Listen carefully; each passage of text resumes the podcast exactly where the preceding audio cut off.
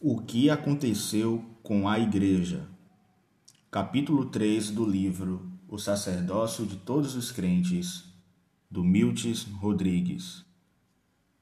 Os registros históricos da Igreja, depois que foram concluídos os escritos do Novo Testamento, são muito incompletos, para não dizer mínimos.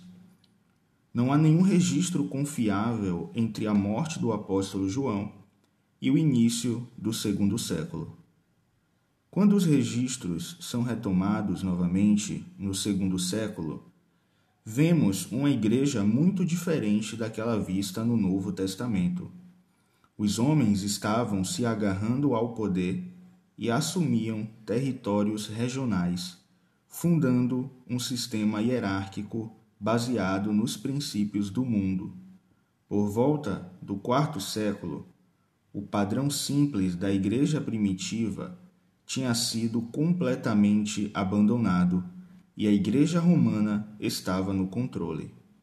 O ministério foi posto nas mãos de uns poucos escolhidos, e algo foi estabelecido que se assemelhava com o sacerdócio levítico do Antigo Testamento. Mas também havia muitos costumes pagãos acrescentados a ele. A igreja centralizou-se em Roma, com uma hierarquia criada por homens, de sacerdotes, bispos, cardeais e papa. Naturalmente, essa era uma cadeia de comando, um sistema baseado na política que não tem nenhum fundamento nas Escrituras. O homem colocou Cristo para fora da igreja e colocou a si mesmo no comando. A igreja entrou em trevas e somente um pequeno remanescente ficou fora da igreja institucional para levar adiante o testemunho de Deus. Precisamos compreender que até o terceiro século a igreja não era popular. Da primeira perseguição a Estevão em Jerusalém até o imperador romano Constantino, em 313 d.C., a igreja esteve quase que continuamente debaixo de perseguição. Isso a manteve atenta espiritualmente.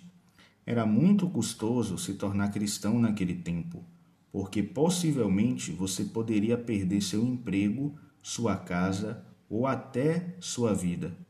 Isso visava impedir a entrada de pessoas que realmente não eram sinceras sobre seguir a Cristo. Outro ponto importante é o fato de não haver nenhum tipo de edifício chamado de igreja até o terceiro século. Os crentes se encontravam mais nas casas ou, em tempos de severa perseguição, em catacumbas. Obviamente, isso significa que suas reuniões eram muito menores do que muitas reuniões de igreja que temos hoje. Será importante lembrar isso enquanto avançamos. Tópico 2. A igreja torna-se popular. Em 313 d.C., o imperador romano Constantino promulgou o Édito de Tolerância, que legalizou a cristandade isso naturalmente significou o fim de toda perseguição à Igreja. A cristandade tornou-se cada vez mais popular.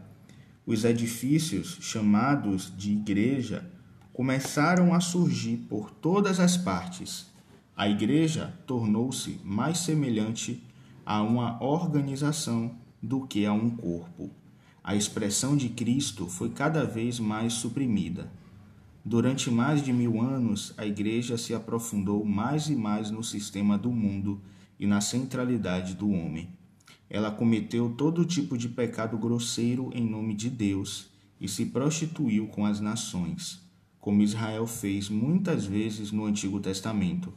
Deus chamou um homem para falar abertamente, como uma voz que clama no deserto.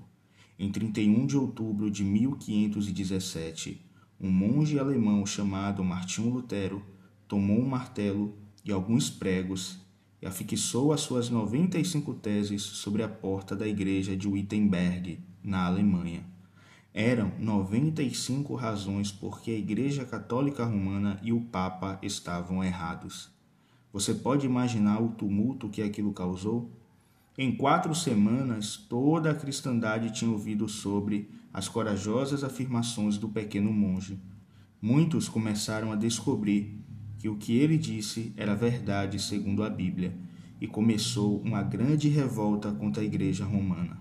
Martinho Lutero ensinou que todos os crentes têm o direito de ler e entender as Escrituras por si mesmo. Ele traduziu a Bíblia para o alemão, para que as pessoas comuns pudessem lê-la. Ele também ensinou que não somos salvos pela Igreja ou pelos nossos atos, mas somente pela graça por meio da fé na obra consumada de Cristo na cruz. Naturalmente, isso foi um grande avanço em direção à restauração da verdadeira igreja. Isso abriu o caminho para todas as pessoas lerem a Bíblia e começarem a ouvir a Deus por si mesmas. Muito embora essa reforma fosse um grande passo adiante, a igreja ainda estava longe de ser reformada ou restaurada ao seu esplendor original. Como muitos dos reformadores e as pessoas depois deles não seguiram o Espírito, a cristandade tornou-se um grande grupo muito dividido e fragmentado. Muitas novas organizações, chamadas denominações, começaram a surgir, cada uma delas se reunindo em torno de certo líder ou reformador.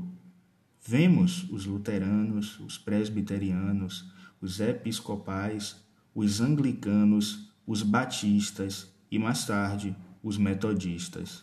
Muitas outras denominações se formaram depois disso, todas com a sua própria verdade ou revelação especial que acentuavam. Assim, apesar de boas coisas terem originado da reforma, muitas ainda eram rejeitadas ou transferidas da Igreja Romana. Muito embora a Bíblia tivesse sido posta nas mãos dos crentes, o ministério não foi. Na verdade, era necessário um abandono completo do sistema organizado da Igreja e uma restauração à Igreja do Novo Testamento. Em vez disso, os reformadores estavam muito mais preocupados com a reforma da Igreja Católica Romana e não com uma volta ao cristianismo primitivo. A reforma foi teológica e não prática. O sacerdócio de todos os crentes não foi restaurado à igreja.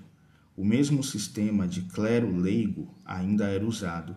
A única coisa que mudou foram os nomes dos clérigos.